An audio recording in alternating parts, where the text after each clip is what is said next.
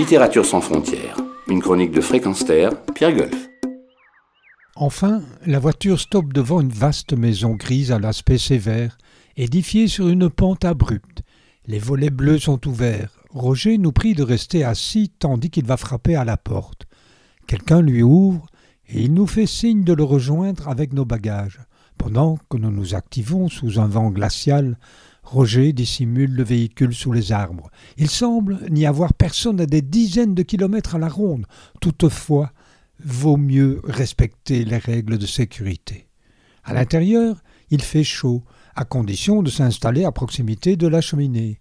Les pierres des murs sont apparentes, j'ai le temps d'apercevoir plusieurs pièces sobrement meublées, un four à pain dans la cuisine sur la gauche, avant d'entrer dans une grande salle à manger. Je ne connais pas l'homme qui nous précède très brun, il paraît espagnol, il ne dit pas un mot. On pose nos valises sur le sol, attendant on ne sait quoi, et on est tous soulagés de voir réapparaître Roger. Je vous présente Alberto. Il est espagnol et ne s'exprime que dans sa langue, que je parle aussi. C'est pourquoi il doit se cacher. Le moindre mot le trahirait. Des pas résonnent au premier, on se regarde sur le qui-vive. Avouez que vous avez envie de connaître la suite, non? Cet extrait est tiré du roman Les souvenirs et les mensonges aussi de Karine Lebert, paru aux presses de la Cité.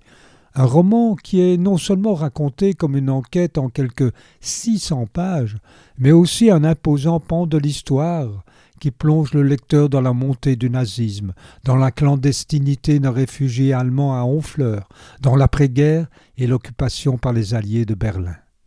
Ensuite, Quelques soixante-dix ans plus tard, c'est la rencontre entre deux jeunes musiciennes, une française et une allemande, moment qui déclenche une intrigue digne d'un excellent polar se terminant par une déclaration en forme de résolution de l'énigme. Nous étions très émus tous les deux par ce pèlerinage à Honfleur. Retrouvez et podcastez cette chronique sur notre site fréquenceterre.com.